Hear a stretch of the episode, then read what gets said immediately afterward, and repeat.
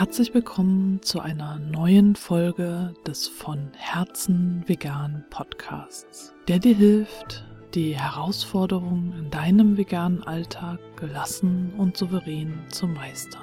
Ich bin Stefanie und in dieser Folge freue ich mich ganz, ganz riesig, einen Gast zu haben. Der Graslutscher hatte nämlich Zeit für mich und ich konnte ihn befragen. Ich hatte nämlich einige Fragen zum Thema Social Media. Mir passiert es häufiger und vielleicht dir auch, äh, dass da Kommentare auftauchen, die mich emotional triggern und äh, wo es mir dann schwerfällt, sachlich zu bleiben. Und der Graslutscher ist da ja ein Experte in diesem Gebiet, da er das auch zu seinem Beruf gemacht hat, zu debattieren und kritische Artikel zu schreiben. Und ich folge ihm auf Twitter, ich bin ja nicht auf Facebook, aber ich schaue immer auf Twitter, was er so schreibt und finde es sehr bewundernswert, wie souverän er dabei bleibt. Und deswegen habe ich ihn gefragt, ob er mir in einer Folge seine Tipps verrät. Und er hat zugesagt und hör doch gleich mal rein. In dieser Folge freue ich mich sehr, dass ich Jan zu Gast habe und äh, Jan ist besser bekannt als der Graslutscher und für diejenigen äh, Hörerinnen und Hörer, die dich vielleicht noch nicht kennen, könntest du dich bitte einmal vorstellen, Jan? Ja, äh, hi, guten Morgen. Ähm, jetzt hast du schon gespoilert. Mein Name ist Jan. Und äh, ich betreibe seit 2014 ähm, einen Blog, klingt jetzt erstmal ganz oldschool. Ähm, äh, der heißt der Graslutscher und den habe ich eigentlich mal angefangen, um Zeit zu sparen, die ich ansonsten verschwendet hätte mit Diskussionen im Internet. Ich hatte so den Plan, dass ich einfach für jede blöde Frage eine tolle Antwort vorformuliere. Und wenn sie irgendwo gestellt wird, dann poste ich einfach die Antwort rein. Hat dann in der Praxis nicht so gut funktioniert. Ich diskutiere jetzt noch viel mehr als früher, aber das war so die, die erste Intention. Und ähm, ja, deswegen ähm, gehört es zu meinem Alltag, sehr viel online zu diskutieren. Und äh, das ist quasi ein super Einstieg, weil äh, das ist auch der Grund, warum ich dich eingeladen habe, weil du so ein Profi im Diskutieren bist. Und ich merke das immer wieder bei mir selbst, wenn ich solche Kommentare jetzt zum Beispiel auf Twitter oder so lese, dann, wenn da wieder irgendwas kommt von wegen äh, Veganer sind alle religiöse Ideolo äh, Ideologen oder was auch immer, Fanatiker oder keine Ahnung, irgendwie Terroristen. sowas. Terroristen, genau. Dann ähm, fällt es mir schwer, da irgendwie ruhig zu bleiben und äh, sachlich zu argumentieren. Wie machst du das denn? Woher nimmst du diese Souveränität? Okay, das unterstellt jetzt, ich wäre immer souverän. Das klingt natürlich jetzt für, für äh, alle Zuhörenden so. Also so ist es nicht. Ich ähm, bin auch manchmal furchtbar sauer und würde am liebsten irgendwo reinbeißen. Äh, ich glaube, ich mache es einfach schon so lange. Äh, also ich habe ähm, ich überlege gerade, wann habe ich denn angefangen, kein Fleisch mehr zu essen? Das war irgendwann mit Anfang 20, das ist jetzt über 15 Jahre her. Da gab es auch ja noch gar kein Facebook und noch kein Twitter. Da habe ich mich mit Leuten im Counter-Strike-Forum darüber gestritten, ob man Fleisch essen sollte. Ich weiß, das klingt jetzt ähm, so ein bisschen verrückt. Ähm, und da habe ich, glaube ich, die ersten zwei, drei Jahre ähm, bin ich genauso eskaliert wie viele andere auch. Und äh, ich glaube, es ist einfach eine Frage der Übung äh, in erster Linie. Und äh, also Übung kann ich mir gut vorstellen, aber was äh, hast du, also du machst es ja beruflich auch, äh, dass du dich jetzt mit anderen rumstreitest. Ähm, wie, ja, wie, wie, schaffst du es denn, dass du jetzt nicht den ganzen Tag Amok läufst? Okay, also ähm, wenn, man, wenn man jetzt äh, pro-vegan argumentiert im Internet, äh, erster Tipp, ähm, versuchen, das, äh, das Thema, wie soll ich sagen, ein bisschen zu abstrahieren.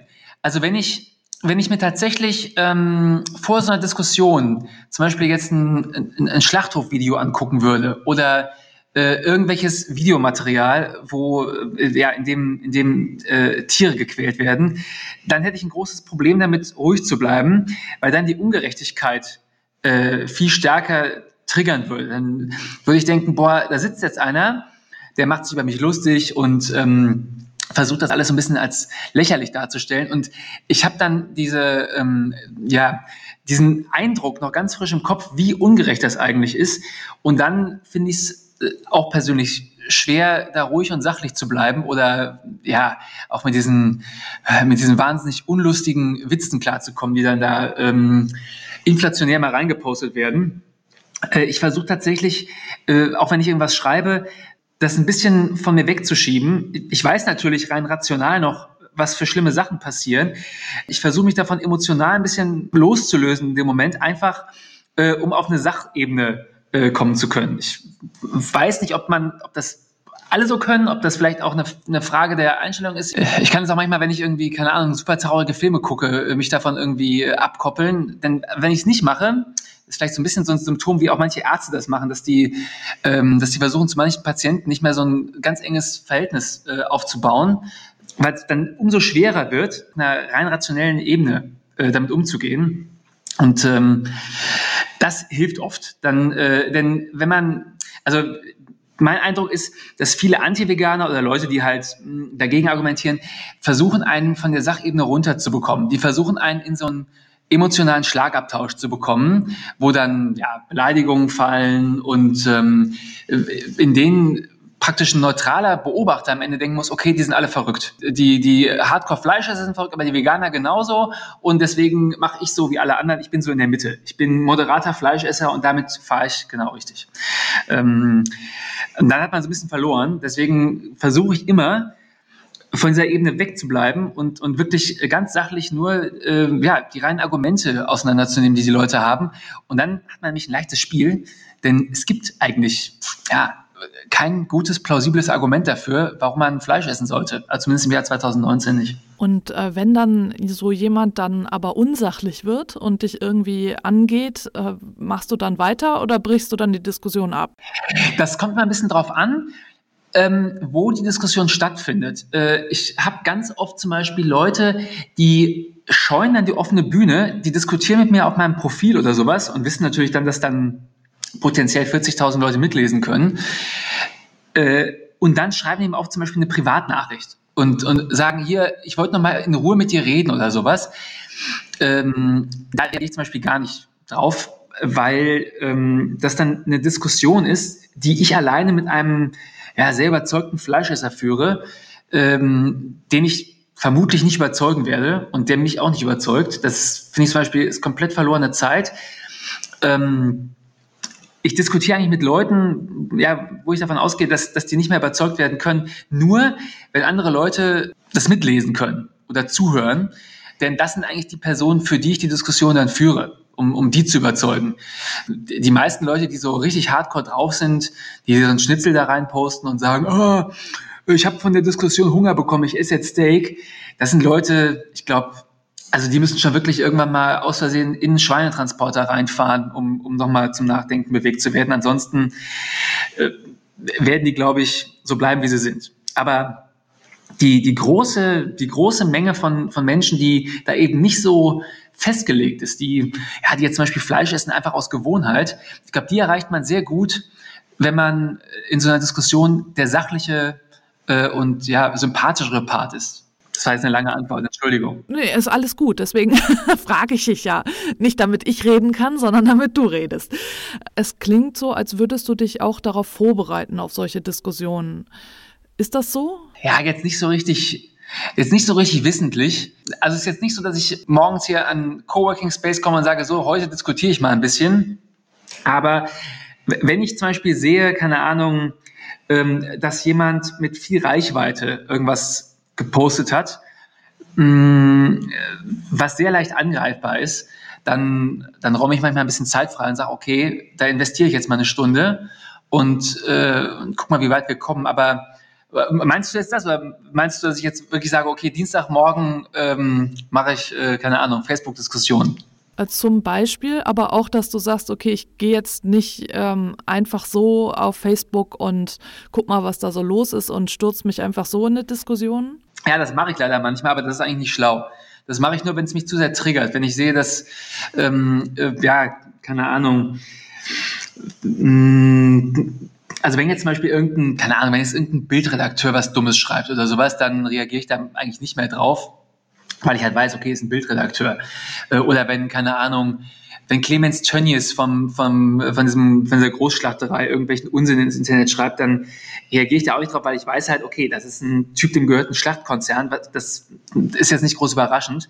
Was mich spontan manchmal noch kriegt, wenn, wenn jemand, der es eigentlich besser wissen sollte, sowas macht, keine Ahnung. Wenn jemand aus einem, keine Ahnung, aus irgendeiner Orga, die sich um Umweltschutz kümmert oder die da auch irgendwie verbandelt ist, wenn die dann irgendwie sagt, keine Ahnung, ja, irgendwie so ein bisschen äh, Bullshit-Bingo spielt ne? und zum Beispiel sagt, was weiß ich was, ähm, äh, wie toll äh, irgendwie Rindfleisch aus Weidehaltung ist oder sowas, dann reagiere ich da eher spontan drauf. Und äh, hast du dann irgendwelche Regeln für dich aufgestellt, irgendwie was in der, also du machst das ja jetzt schon viele, viele Jahre, äh, dass du irgendwie so Grundregeln hast, dass du sagst, okay, da darauf reagiere ich gar nicht, das hast du ja vorhin schon gesagt, aber so im Sinne von, ich äh, ja, ich, ich habe irgendwie Grundsätze, die ich befolge?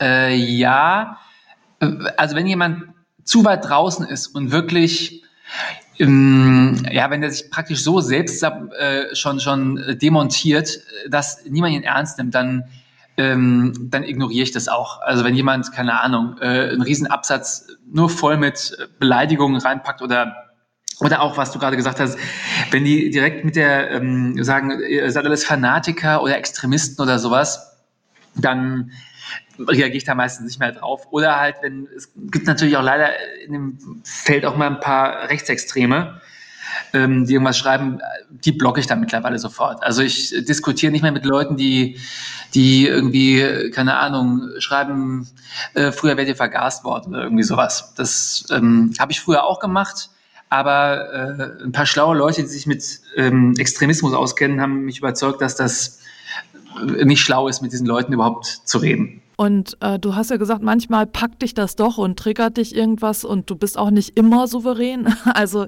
das heißt, ähm, wenn jetzt deine Emotionen überkochen, hast du irgendwelche Strategien, wie du dann wieder runterkommen kannst? Ja, äh, sofort aufhören zu schreiben. Wenn man merkt, man, man schreibt irgendwas.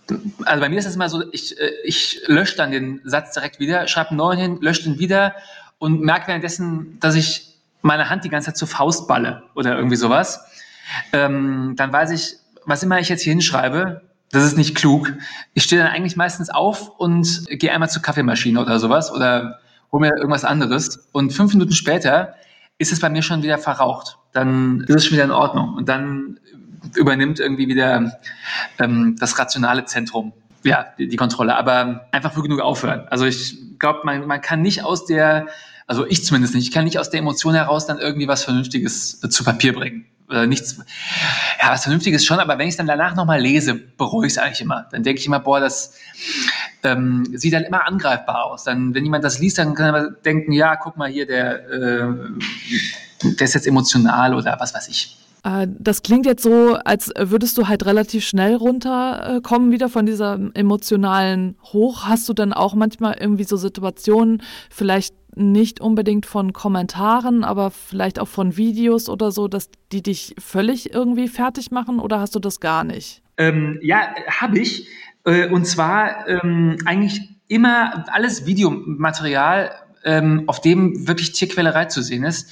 Das schockiert mich nach wie vor ganz genauso. Ich glaube, das ist auch was Gutes. Ich glaube, wenn, wenn man das ähm, ausblenden könnte, dann stimmt irgendwas nicht äh, mit einem. Tatsächlich versuche ich mir das nicht allzu oft anzugucken, weil, ähm, weil ich ja weiß, was, was da gemacht wird. Und ähm, ich gemerkt, dass das auch keine gute Wirkung auf mich hat, wenn ich das zu oft sehe. Ich weiß noch so, vor so, vor so fünf, sechs Jahren kannte ich ganz viele Leute bei Facebook, deren ganzer Feed ständig voll war mit, mit diesen Videos, die von alleine auch angehen, wo man sofort so ein Schwein in, so einer, in einer von diesen äh, Ferkelbuchten sieht und man sieht in der ersten Sekunde schon grauenvolle Dinge und es hat mich echt dann auch fertig gemacht. Dann sitze ich da mal eine halbe Stunde und werde unglaublich wütend äh, und bin dann in so einer unproduktiven äh, Wut drin und, und äh, keine Ahnung. Google, wo welche Fleischkonzerne sind oder wo wie viele Tiere geschlachtet werden, aber das bringt alles eigentlich nichts. Deswegen gucke ich das tatsächlich nur noch ähm, zu Recherchezwecken, wenn ich irgendwas ganz speziell wissen muss für irgendwie einen Artikel. Äh, ansonsten versuche ich es wirklich einfach nicht mehr mehr anzugucken. Und äh, wenn du so jetzt aus deiner Erfahrung heraus Tipps ableiten könntest für jetzt die Hörerinnen und Hörer, äh, vielleicht irgendwie so drei Tipps, was sie beachten sollten bei solchen Diskussionen an Social Media, hast du da was? Ich weiß nicht, ob ich jetzt drei zusammenkriege, aber erstens ist es immer sehr hilfreich, wenn man sich ein bisschen damit auseinandersetzt, was für, was für Fehlschlüsse es in Diskussionen gibt. Das brauchen wir jetzt nicht nur in Fleischdiskussionen, aber es gibt so ein paar immer wiederkehrende Muster, mit denen Menschen diskutieren, die, ja, ich will jetzt nicht sagen im Unrecht sind, das klingt jetzt ein bisschen äh, sehr eingebildet, so als wenn ich immer im Recht wäre.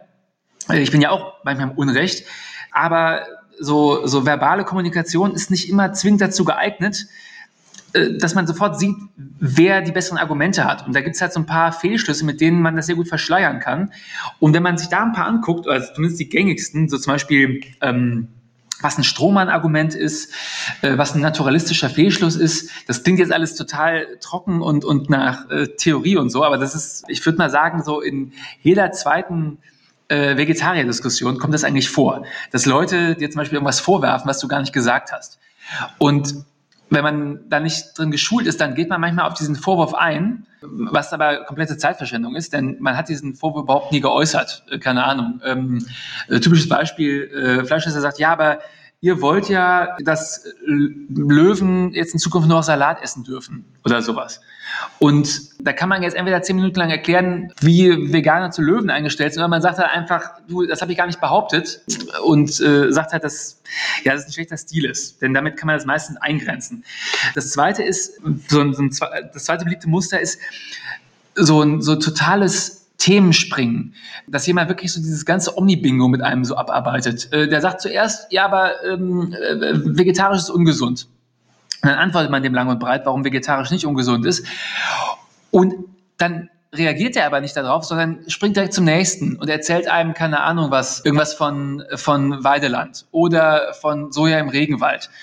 Und da kann man sehr viel Zeit drauf, drauf verwenden, wenn man dem jetzt die ganze Zeit hinterherläuft und alles äh, entkräftet. Aber je nachdem, wie viel Publikum man so hat, wenn da jetzt ja, nicht viele bei zuhören und man das sich wirklich mit der Person auseinandersetzt, dann sage ich mittlerweile eigentlich, du, was ist denn jetzt mit dem ersten Punkt eigentlich? Was ist denn jetzt mit dem Regenwald? Denn oft ist es so, dass man dann merkt, die Person will eigentlich gar nicht diskutieren, die will eigentlich nur ihre eigene Meinung präsentieren und dafür Applaus bekommen und möchte gar keine Gegenargumente hören.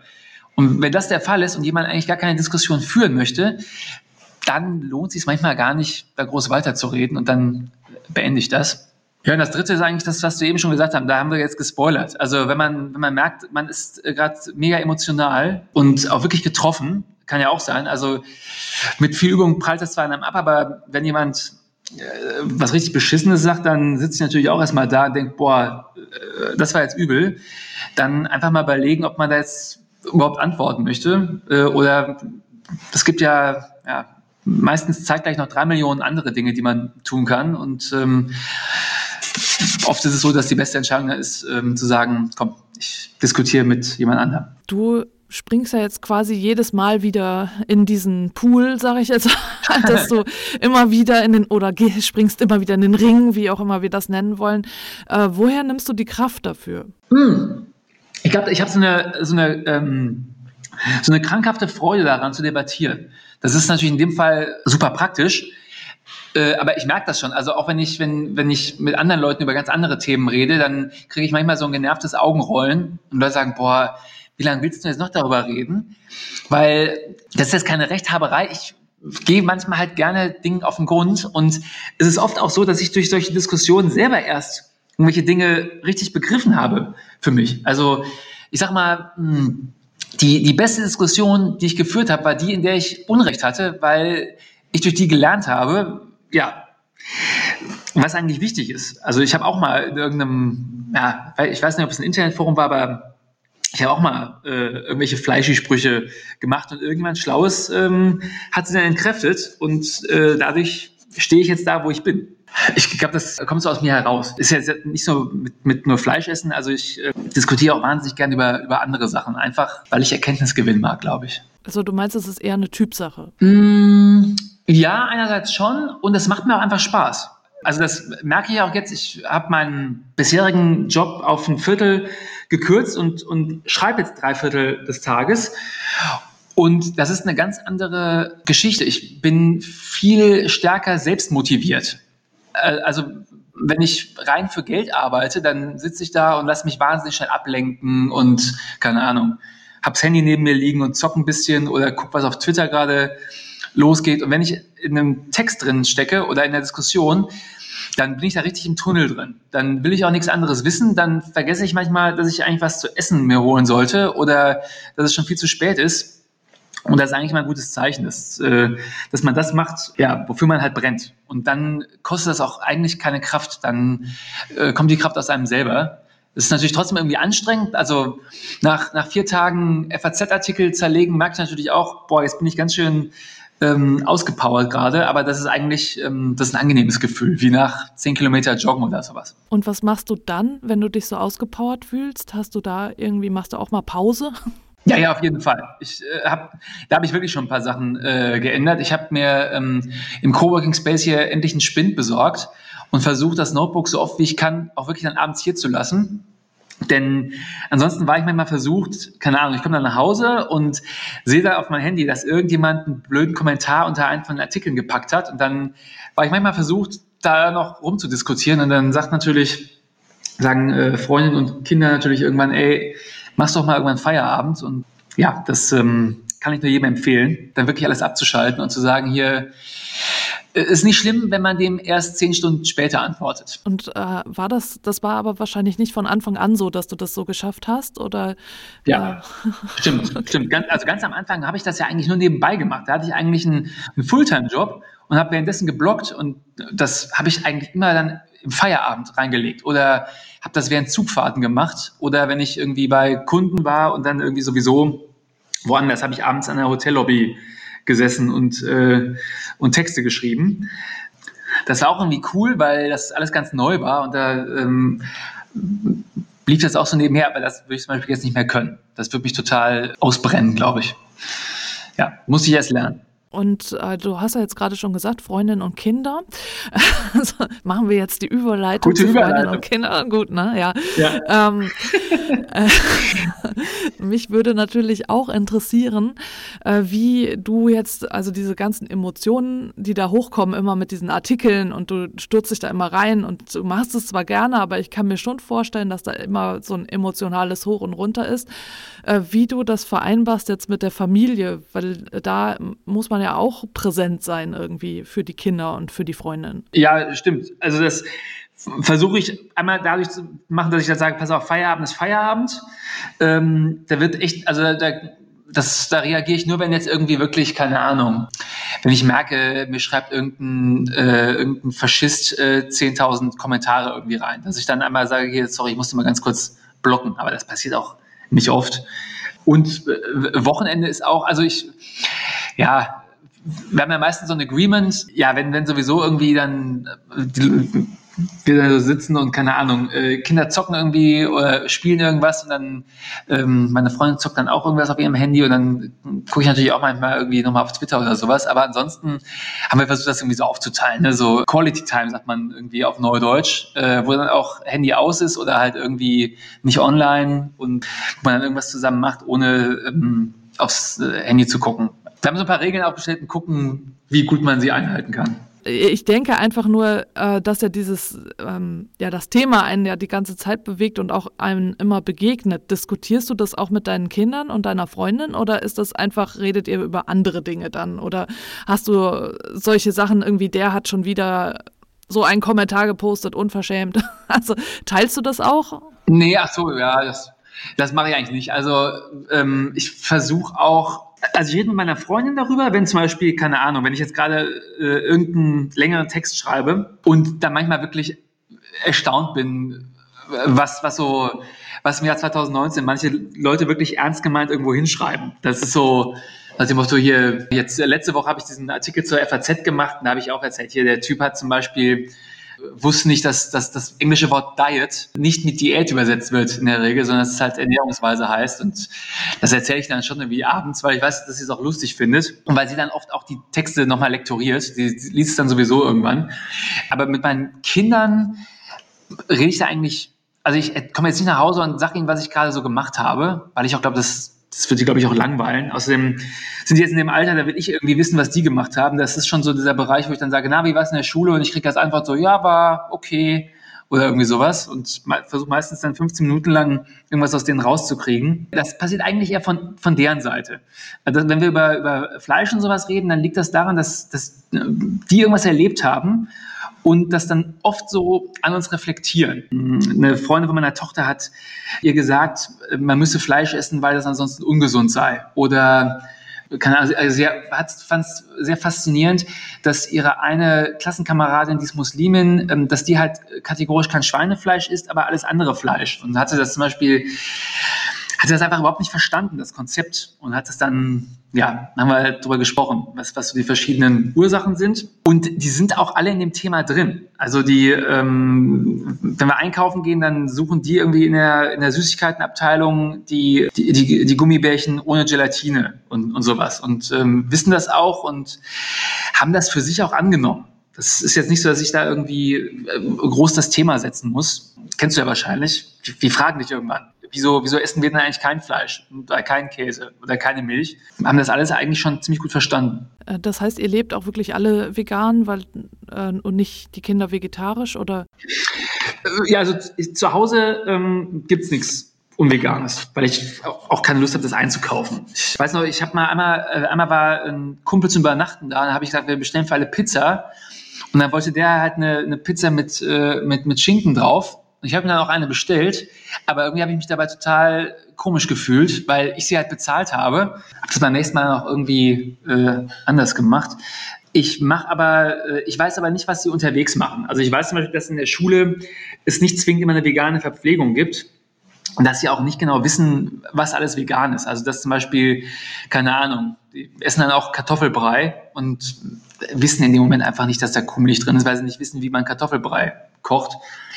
Die Freiheit lasse ich Ihnen aber, weil ich glaube, dass es nachhaltiger ist, wenn Sie diese Entscheidungen selber für sich treffen und ich nicht sage, hier das und das könnt ihr nicht essen, weil da, weil da Tierprodukte drin sind. Das führt dazu, dass Sie, ich würde mal sagen, so sind so 90 Prozent Veganer. Und ich habe die große Hoffnung, dass Sie dadurch sich von alleine dafür entscheiden, dass das die richtige, ja, der richtige Weg ist und das dann auch wesentlich konsequenter leben können, als wenn sie irgendwelche Regelungen von, von ihren Eltern befolgt haben und irgendwann sagen, boah, finde ich irgendwie blöd, ich mache jetzt mal mein, ähm, meine rebellische Phase und mache ein Praktikum bei McDonalds oder sowas. ja, das äh, ist auch schon so, denke ich auch, wer weiß, was dann als Teenie passiert. Ne? also. Ja, genau. Ich habe jetzt schon Angst. Ja, das ist das Worst-Case-Szenario. Ja. Essen nur noch bei McDonalds und. Kommen wir immer jeden Abend mit so einem riesen Packen vom, vom Metzger nach Hause und dann streiten wir uns, welche Pfanne sie benutzen dürfen, um das zuzubereiten und so. Wo du jetzt gerade bei Zukunftsperspektiven bist, äh, noch eine Frage. Ähm, jetzt haben wir ja viel über Klimawandel auch äh, die ganze Zeit in den Medien, Gott sei Dank auch, äh, dass das jetzt so ein bisschen präsenter geworden ist. Äh, hast du äh, wie sieht das bei dir aus? Bist du hoffnungsfroh? Schaust du hoffnungsfroh in die Zukunft oder eher pessimistisch? Pessimistisch, habe ich pessimistisch gesagt? Pessimistisch. Pessimistisch. Das ist aber ja, pessimistisch. Ich bin so ein Berufsoptimist. Ich, ich glaube, anders kann ich das auch nicht machen. Deswegen habe ich eigentlich immer die Grundüberzeugung, dass das schon irgendwie funktionieren wird. Das soll jetzt nicht naiv klingen. Ich, das heißt nicht, dass ich das nicht sehr, sehr ernst nehme. Ich habe auch manchmal Tage, wo ich ähm, erstmal Tweets von, von all den ganzen Klimaforschern äh, lese, denen ich auf Twitter folge und habe erstmal, krieg ein bisschen Panik und muss dann die irgendwie wieder ein bisschen äh, in den Griff bekommen. Ich weiß aber, dass es theoretisch gar kein Problem wäre. Das ist so ein bisschen der Faktor, aus dem ich so meine Hoffnung schöpfe. Ich, ich weiß, dass es technisch und, und organisatorisch eigentlich total simpel machbar wäre, dieses Problem in den Griff zu bekommen und dass es nur ein nur in Anführungszeichen ein politisches ist, dass, dass wir einfach nicht die richtigen Leute haben, die, die willens sind, diese Schritte zu gehen. Es wäre jetzt schlechter, wenn wir Leute hätten, die, die das wollen und es wäre aber überhaupt nicht mehr möglich, irgendwas zu machen. Keine Ahnung, es, es gäbe keine Möglichkeit, klimaneutral zu reisen oder oder äh, klimaneutral äh, seine Wohnung zu behalten. Ich meine, dann wären wir echt ähm, im Arsch. Aber das ist was, was mich an der Debatte meistens wahnsinnig nervt. Und das triggert mich übrigens am, am meisten. Da werde ich eher emotional und muss mich äh, zusammenreißen. Wenn Leute irgendwo schreiben, wir brauchen jetzt keine, keine Verbote und Regeln, sondern wir brauchen jetzt ganz viel Geld für Leute, die schlaue Innovationen entwickeln. Das äh, liest man ja irgendwie jeden zweiten Tag, am liebsten bei der FDP oder der Werteunion. Und das ist so ein Bullshit. Wir müssen da nichts groß erfinden. Das gibt es alles längst. Es gibt da für, jeden Lebensbereich Lösungen. Und wenn einfach jedes Land sagen wird, pass mal auf, äh, das ist jetzt Prio Nummer eins. Wir müssen das als erstes machen und alle anderen Dinge sind, sind nicht so wichtig. Ja, dann, dann wäre das fast schon trivial eigentlich. Es ist nur eine Frage davon, ja, mit, mit wie viel Geld wir welche Maßnahme fördern. Und ja, daraus schöpfe ich so ein bisschen die Hoffnung, dass wir das vielleicht noch in den Griff bekommen. Aber wenn das jetzt jemand hört und denkt, boah, Jan ist ja total naiv, ich weiß, wie ernst es ist. Ich, äh, ich weiß, dass man das nicht auf die leichte Schulter nehmen kann. Ich äh, versuche nur ein bisschen Kraft daraus zu schöpfen, mir zu sagen, dass wir durchaus noch eine Option haben. Okay. Ja, weil viele ja auch sagen, was äh, die Politik macht gar nichts und äh, was nützt das überhaupt, was ich mache und äh, ich gebe jetzt einfach auf. Ja, ich, ich, kann das menschlich sogar ein bisschen nachvollziehen, wenn jemand das sagt. Wenn jemand so von den ganzen Entwicklungen so übermannt ist und sich dann in dem Moment wahnsinnig klein und unbedeutend fühlt und denkt, boah, das hat ja gar keine Auswirkung, was ich mache. Aber das ist erstens zu leicht gedacht. Also alles hat eine Auswirkung. Gut, wir sind halt siebeneinhalb Milliarden Menschen. Das heißt, was, was man persönlich macht, hat immer nur eine Wirkung von einem siebeneinhalb Milliardstel. Wobei man als Europäer sowieso schon ein paar äh, Größenordnungen drüber ist. Aber äh, spätestens, wenn man im wahlfähigen Alter ist, hat man noch einen viel größeren äh, Wirkhebel, indem man halt Leute wählt, die das Thema ernst nehmen. Und ja, damit kann man sehr viel erreichen. Das, das finde ich eigentlich noch viel schlimmer, wenn jemand dann sagt, das ist ja sowieso egal, die sind sowieso alle gleich. Da muss man nur mal ein Parteiprogramm lesen, da sieht man starke Unterschiede. Gerade bei dem Thema kann man durchaus was machen. Und also letztes Jahr, da war ich richtig frustriert. Als sechs Monate lang ging es nur darum, keine Ahnung, ob Horst Seehofer die Koalition sprengt und äh, weiß mir, was war da noch? Dann war noch irgendein Fußball-Event und noch irgendwas. Und ich habe die ganze Zeit gedacht, boah Leute, wir haben eine Klimakatastrophe und ihr redet über Horst Seehofer und ähm, das macht mich auch ein bisschen hoffnungsvoll, dass wir halt mittlerweile Massendemonstrationen haben und äh, die auch nicht locker lassen. Ich denke mal, das wird noch interessant werden. Was mir auch noch aufgefallen ist, gerade was das, was das Klimawandel-Thema angeht, ähm, gibt es bei Social Media wirklich eine ganze Menge, ja, wie soll ich das nennen, Trolle oder ja, Leute, die mit sehr viel Zeit und sehr viel Energie ganz bewusst hm, ja, Falschmeldungen streuen. Ich weiß nicht, ob Sie selber wissen, dass es Falschmeldungen sind, aber das, das sind dann, ähm, also gerade bei ich mag jetzt dieses Jahr ein bisschen mehr auf Twitter und da ist das wesentlich verbreiteter. Das sind winzig kleine Accounts, da sieht man ja auch immer, den, den folgen dann kaum Leute und die haben auch kein Profilbild. Und die ballern jeden Tag Dutzende Links raus, ja, zu irgendwelchen Klimaleugnerseiten. Und die Strategie dahinter ist oft, dass, ähm, dass die versuchen, einen dann in eine Diskussion reinzu, reinzubekommen, um einem einfach Zeit zu stehlen. Und da habe ich gemerkt, also da lohnt es sich wirklich, einfach dann zu blocken. Ähm, ich, normalerweise weigere ich mich mal dagegen, Leute zu blocken, weil das so ein, ja, weil meine innere Überzeugung ist, dass man eigentlich das Gespräch eigentlich immer was bringen und dass man immer Erkenntnisse gewinnen kann, wenn man sich sachlich über irgendwas unterhält. Aber es gibt da Leute, denen geht es nicht darum, sich sachlich zu, zu unterhalten, die wollen eigentlich einfach nur der Gegenseite die Zeit und die Energie stehlen. Und da muss man manchmal erkennen, wann das der Fall ist und dann einfach sagen, pass auf, den haue ich jetzt raus und kümmere mich um irgendjemanden, der wirklich an der, an der Unterhaltung interessiert ist. Da habe ich, glaube ich, hm, ein paar Tage komplett in den Sand gesetzt mit sowas und habe ja, irgendeinem Typen die halbe Welt erklärt und dann am Ende gemerkt, der, der wollte gar keine Erklärung, der wollte einfach nur sehen, wie lange ich so durchhalte.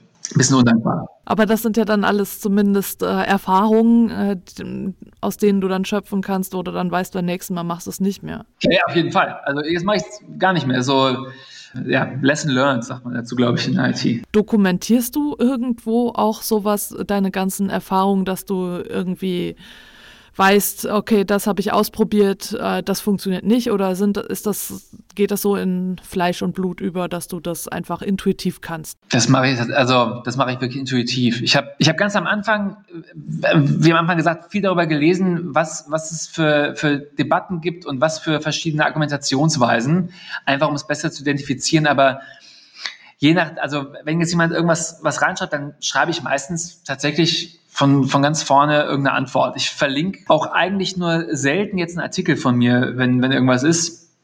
Äh, auch wenn ich das schon mal irgendwie ganz toll irgendwo aufgeschrieben habe, weil ich die Erfahrung gemacht habe, dass nur wenig Leute überhaupt noch so, einen, so einen langen Text dann lesen. Wenn, wenn das so ein, so ein Schlagabtausch ist, dann, dann muss man versuchen, das irgendwie äh, kurz und knackig irgendwie auf den Punkt zu bringen. Und ähm, das wirkt meistens am besten. Das heißt, wenn ich mich nicht in der Lage dazu fühle, das so kurz und knackig zu machen und mich das total aufregt, dann lasse ich es lieber?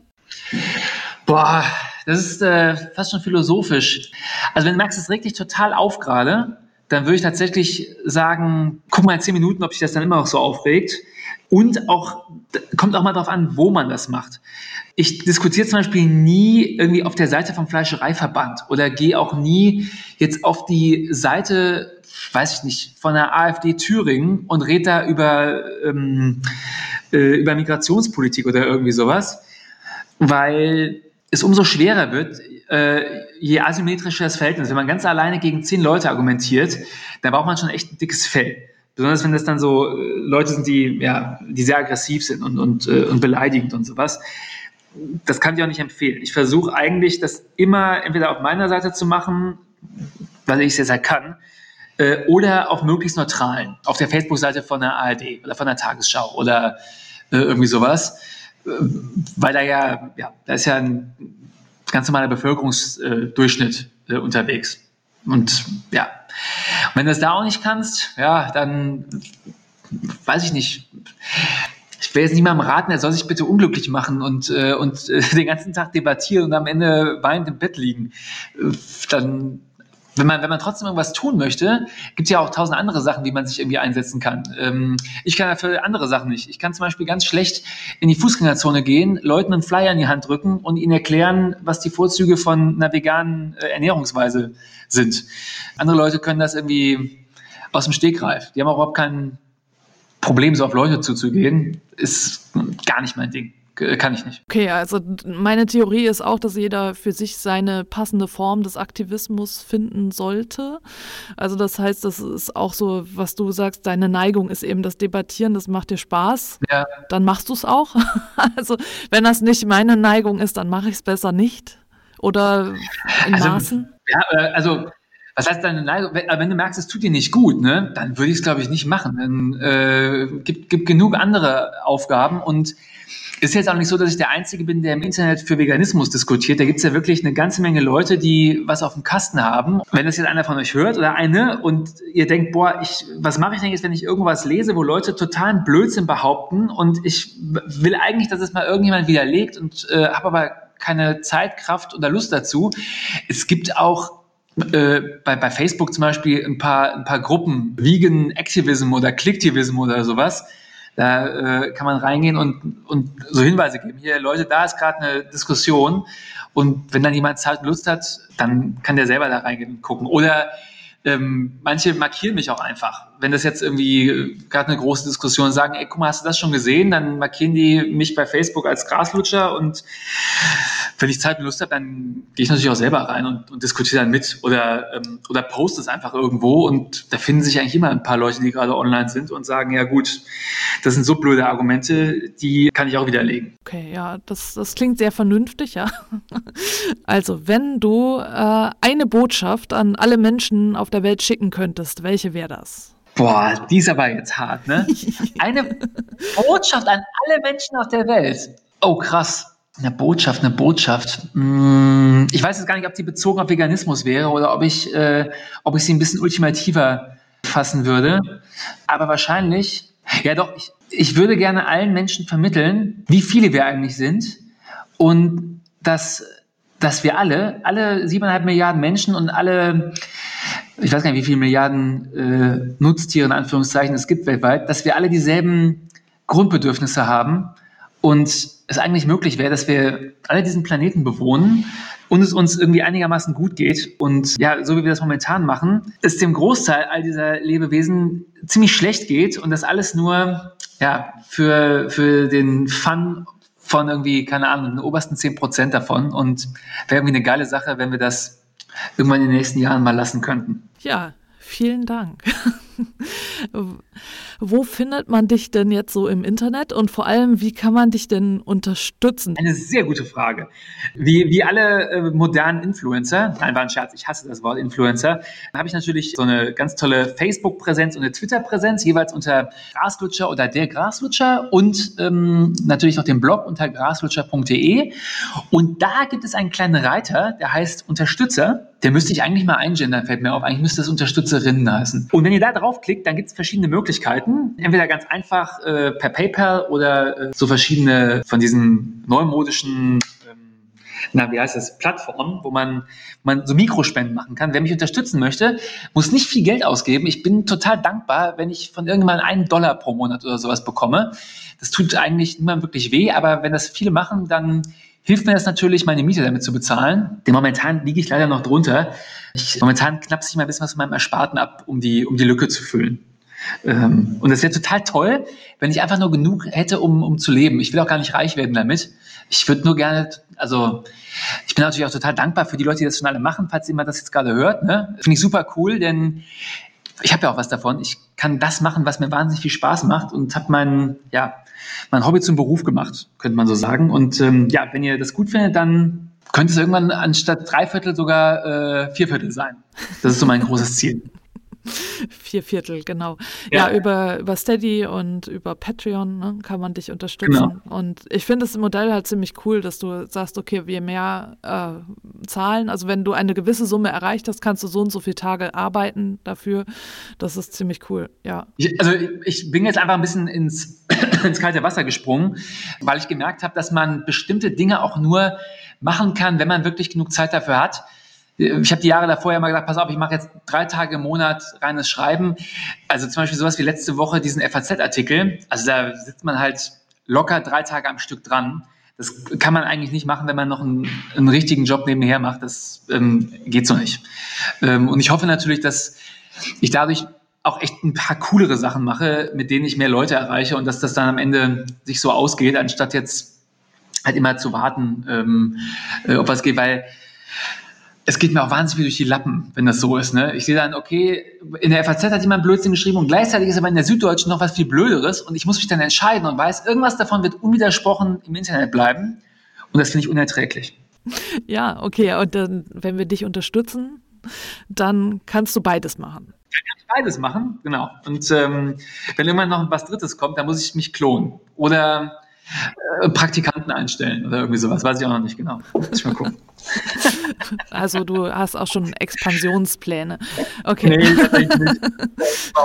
Ja, dann äh, bedanke ich mich auf jeden Fall für deine ganzen Tipps und äh, die Einsichten in deine Arbeit. Und äh, ja, ich freue mich, dass du hier im Podcast dabei warst.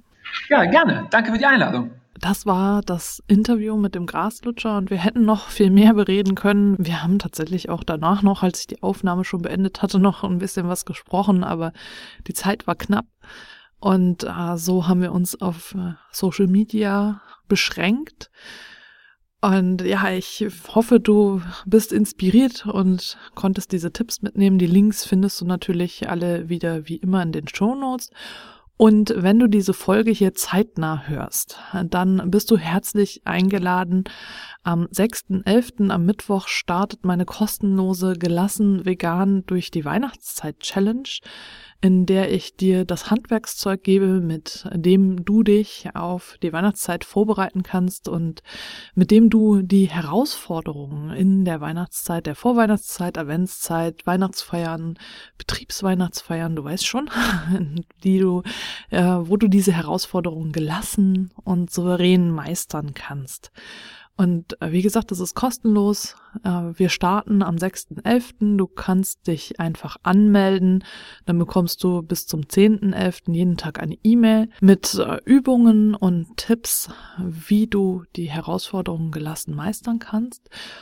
Und du hast auch die Möglichkeit, in die geschlossene Austauschgruppe zu kommen und am Mittwoch und am Sonntag stehe ich dir jeweils für eine Stunde im Live-Chat für Fragen zur Verfügung. Wenn das gut für dich klingt, dann schau direkt hier unter der Folge.